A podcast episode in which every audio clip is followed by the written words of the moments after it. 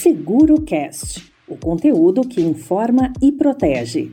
Disponível nos principais agregadores de podcast. Quais impactos as mudanças climáticas e a sustentabilidade podem causar no mercado de seguros? Esse é o tema do SeguroCast de hoje da Federação Nacional de Previdência Privada e Vida. Vamos conversar agora com Luiz Pires, ele que é membro do grupo de trabalho ASG da FenaPrev e também consultor de sustentabilidade na Sul América. Olá Luiz, como vai? Tudo bem? Fala João, tudo bem? Obrigado, agradeço o convite, a oportunidade de estar aqui com vocês, falar um pouquinho de um tema que está no nosso dia a dia e que é bastante relevante para a gente como sociedade e para a indústria de seguros como um todo. Luiz, de onde vem a mudança do clima e quais são os principais impactos esperados no Brasil?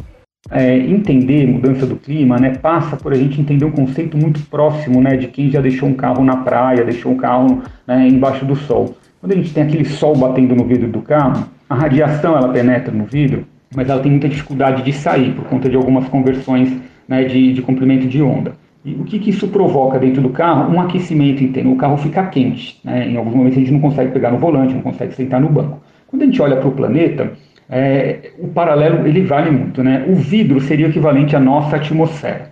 É, e o que, que, faz essa proteção da atmosfera? É, é um conjunto de gases que a gente tem. Então, a, a estruturação da nossa atmosfera ela é fundamental para a gente ter o clima que a gente tem hoje. Né? Sem o efeito estufa, nossa temperatura média do planeta seria muito mais baixa. Agora, se a gente aumentar demais né, a concentração de alguns gases, especialmente né, o CO2, que é o, que é o principal gás de efeito estufa, a gente aumenta demais a nossa temperatura. E qual que é o impacto de aumentar demais a nossa temperatura? Né, a gente, eu queria fazer um paralelo aqui como se fosse um motor, né, que, vamos imaginar que o planeta é um motor com um conjunto de, sei lá, centenas de engrenagens. E todas elas, para funcionar, né, para o motor funcionar direitinho, todas essas engrenagens elas têm que girar na mesma frequência. Elas têm que girar de um jeito que uma empurre a outra, né, e a gente vai criando ciclos sequenciais. Agora, se eu, no meio do caminho, de repente, eu mudo uma engrenagem, eu faço ela girar mais rápido ou mais lentamente, eu acabo comprometendo o motor como um todo. Né? Quando a gente leva isso para a questão do clima, é, esse, esse paralelo ele é muito verdadeiro. Né? Então, a gente precisa de chuva para irrigar os nossos campos, né? para promover a produção de alimentos. E se a gente não, né, não controlar de alguma forma esse, é, esse, essa emissão de CO2 que a gente tem levado para a atmosfera, esse regime de chuvas ele já demonstra algum tipo de mudança. Estamos vivendo a maior seca dos últimos 90 anos aqui no Brasil, gerando um alto impacto para a produção de energia. A gente está vendo isso né, na nossa conta, na nossa fatura de energia, né, por conta da, do, do, aumento da, do uso das termoelétricas, que por sua vez geram ainda mais carbono. Então a gente entra num, num ciclo virtuoso né, de, de aumento das emissões de CO2. Agora, eu não impacto só a produção de energia, eu impacto a produção de alimentos, eu impacto né, a vida nas cidades, porque o, o, os impactos previstos para o Brasil incluem, entre outras coisas, o aumento da intensidade daquilo que a gente chama de eventos extremos. E o que são os eventos extremos? São aquelas grandes chuvas. Né, aquelas grandes chuvas que a gente tem é, no verão, que a gente tem né, na virada do, do, do verão, né, as chuvas de março, né, essas chuvas elas se tornam mais intensas e mais concentradas. Então, em vez de eu, de eu conseguir né, distribuir minha chuva ao longo do mês, né, ao longo do ano, é, em várias chuvas pequenas, eu tenho grandes eventos de chuva né, que acabam provocando alagamento, inundação de cidades, desbarrancamento de morros, né, deslizamento de encostas. Esse, esse é o tipo de evento que a gente pode enxergar aqui para o Brasil. Né? Em paralelo, a má distribuição de chuvas também nos leva a, um, a uma diferença, né, a uma mudança né, no modelo de, de, composição da nossa paisagem de florestas. Né? Então a gente já discute muito o processo de savanização da Amazônia. O que, que é isso? A Amazônia ela começa a se transformar, né? então as beiradas da Amazônia começam a se transformar numa coisa muito próxima do que é o Cerrado. E basta olhar para uma foto típica do Cerrado, uma foto típica da Amazônia, que a gente vê que são modelos né, de vegetação muito diferentes, mesmo sem ser um especialista. O que, que isso significa? Toda aquela produção de chuva na Amazônia que, na Amazônia que volta para abastecer né, os reservatórios do Sul e Sudeste, por exemplo, elas deixam de acontecer ou diminuem de intensidade. E é isso um pouco do que a gente já vê né, no, no, no abastecimento de água hoje, no baixo nível de reservatórios que a gente tem no Sul e Sudeste né, nesse aumento de queimadas né, que a gente começa a observar na Amazônia, no Pantanal, no, né, no interior de São Paulo, por exemplo, né, porque a gente tem uma mudança na forma como a gente, né, como sociedade, está acostumado a perceber o clima. Né. Então, vale, vale destacar que a mudança climática não é um desafio para o planeta, a mudança climática é um desafio para a gente como humanidade. Tá? Então é, é, dessa forma que ela nos impacta. Ela muda o regime de chuvas, ela muda o regime de distribuição de água, e a água é a base para a nossa economia, seja para a produção de energia, seja para a produção de alimentos, né? e ela pode gerar os impactos diretos né, por conta dos, dos grandes incidentes, né, dos grandes eventos climáticos que vão provocar chuvas, alagamento, e ao longo do tempo, inclusive, né, é, esse, esse aumento né, da, da temperatura provoca o derretimento de geleiras, essa água que sai das geleiras ela vai para o mar, ela sobe o nível do mar, e isso pode gerar, inclusive, o aumento né, das ressacas muito fortes, ou mesmo né, do próprio nível do mar, que vai levar à, ocupação de faixas que hoje são usadas para habitação. Né? Imagina uma cidade como Rio de Janeiro, por exemplo, né, tendo ressacas históricas é, toda semana, todos os meses. Né? Qual que é o impacto disso para quem mora ali em Copacabana, por exemplo, para quem mora né, numa região litorânea e que pode receber tudo isso e ter até um impacto na sua própria moradia e como eles podem afetar a indústria de seguros direta e indiretamente.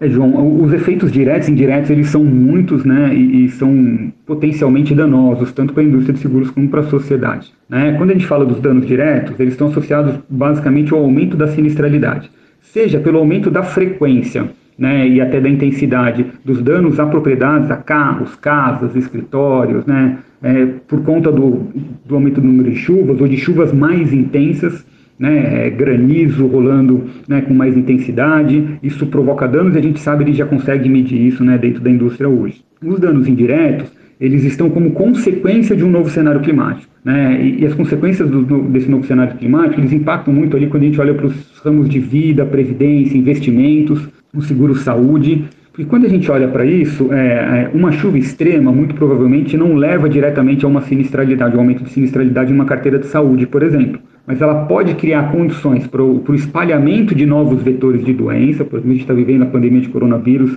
né, é, que traz para a gente muita clareza né, de que é, a, natureza pode nos trazer um grande desafio. A gente pode ter, né, se projeta, por exemplo, o aumento né, da, da zona de incidência de malária no Brasil. Ele pode chegar à região sudeste, né, que é uma região que hoje não tem ocorrência, né? É, então, imagino o quanto que isso pode levar de desafio, tanto para a sociedade quanto para as seguradoras, que vão ter que né, revisar seus perfis de risco, vão ter que reavaliar a forma como se precifica algumas coisas. Né? Então, esse, esse é um desafio que pode chegar. E num terceiro, né, numa, numa terceira forma de se olhar para isso, né, ainda nos efeitos indiretos, né, a gente tem um impacto sobre os investimentos das, das seguradoras.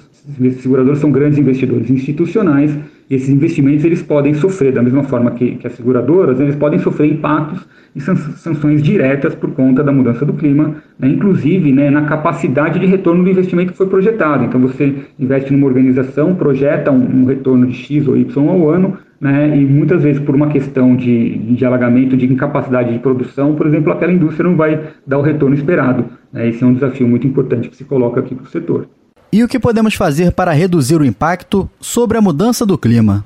Mas, João, acho que a, a, o primeiro impacto é, é que todo mundo deve entender como a gente, né, como, como empresa, como cada organização, contribui para isso. Né? Então, o primeiro passo é a gente precisa trabalhar né, com inventários de emissões né, de gases de efeito estufa, que é basicamente um, uma grande tabela, né, um grande planilhão, onde a gente vai buscar todas as fontes, todas as formas como que a gente, como organização, acaba emitindo CO2, que esse é o grande né? Esse é o grande desafio. Como que a gente gerencia? Como a gente se torna mais eficiente nisso? Como que a gente começa a olhar para a nossa frota né, e fazer uma conversão dos, dos combustíveis fósseis para combustíveis né, é, renováveis? Né? Como que a gente a, a, aumenta o uso do etanol na frota, por exemplo? Né? Como a gente trabalha na eletrificação da frota? Como que a gente começa a trabalhar com reuso de água, com, né, com equipamentos de energia mais eficientes? Esse é um desafio que cabe para toda e qualquer operação. Né? E agora a gente tem que entender que as seguradoras elas têm perfis diferentes, né? tem seguradoras que têm hospitais, que têm grandes né, é, consumidores de energia, então para eles essa questão ainda é ainda mais relevante, né? porque eles, né, como grandes consumidores de energia, são também grandes emissores de carbono, né? porque muito da nossa energia vem de, de fontes fósseis, né? então quanto mais a gente trabalha nesse conceito né, de melhorar a nossa eficiência no uso de recursos naturais, mais a gente contribui para essa agenda né, é, climática e reduz o impacto né, que o setor pode ter. Em compensação, né, em, em, complemento a isso, o que as companhias podem começar a desenvolver são seguros específicos né, que, que apoiem a população né, no gerenciamento dos seus próprios riscos climáticos. Né, e compartilhando toda essa expertise, todo esse conhecimento que as seguradoras têm, que as seguradoras têm para gestão de riscos com seus clientes, né, olhando para essa questão de clima, olhando para essa agenda de clima, né, influenciando né, em, em melhorias né, né, na, sua, na sua eficiência energética, na, né, na sua gestão do consumo de recursos, né, para que a gente tenha uma reação em cadeia favorável é, a, a uma evolução do setor. E Luiz, como os investimentos das seguradoras podem contribuir com a agenda climática? João, essa pergunta é muito interessante porque ela destaca um papel extremamente relevante da indústria de seguros. É, a, a, gente é detentor de um volume muito significativo de recursos e esse volume de recursos ele é fundamental para a transição para aquilo que a gente chama de economia de baixo carbono. Né? Essa economia de baixo carbono é uma economia baseada em uso de energias renováveis, né, de transporte eficiente, né, de saneamento para todos então, né, de, de, produção de alimentos né, é, baseada né, em tecnologia, em uma agricultura de baixo carbono, porque quando a gente olha para né, alguns dos principais setores né, produtivos, a, a, gente, né, como investidor institucional, a gente entra em muita dívida desses caras. Né, a gente entra, a gente é investidor, a gente compra ações dessas empresas. Então, ter um investimento que olhe para essa agenda ESG, para essa agenda da sustentabilidade, né, conseguimos separar quem que de fato está contribuindo e quem não está contribuindo é muito relevante. Né? A gente tem um, um, papel social que é bastante relevante né, de incentivar essa, essa transição. A gente já vê um, um, movimento de algumas seguradoras globalmente se posicionando de uma forma muito efetiva sobre o tempo, se comprometendo né, a ter um portfólio de investimentos net zero, né, que, que tem uma emissão de carbono zerada ao longo de em um determinado período de tempo, né, ou que, que tem recursos destinados a investimento em green bonds, né, que são títulos que, que promovem eficiência energética, né, alteração na matriz de energia, de energia das empresas, uso de combustíveis renováveis. Então, o papel né, dessa, dessas seguradoras, né, ou desses investidores institucionais, aí a gente traz muito o, o papel dos, né, dos fundos de previdência, né, que são dinheiro, são recursos financeiros, né, um dinheiro que tem um, um, muita paciência, um dinheiro de longo prazo. Então, como que a gente usa esse capital né, que é um capital extremamente relevante, repito, ele é muito importante para viabilizar e financiar essa, essa transição para uma economia de baixo carbono, que vai ser muito produtiva para o Brasil, né, e importante para que a gente consiga né, superar esses desafios e evoluir para uma agenda muito mais positiva para todos. E, obviamente, essa agenda positiva ela gera um ambiente de negócios mais adequado, mais equilibrado e mais propenso né, ao equilíbrio entre todas as partes. Eu acho que esse é o grande objetivo. Perfeito, Luiz. Muito obrigado por sua atenção com o nosso SeguroCast e até uma próxima.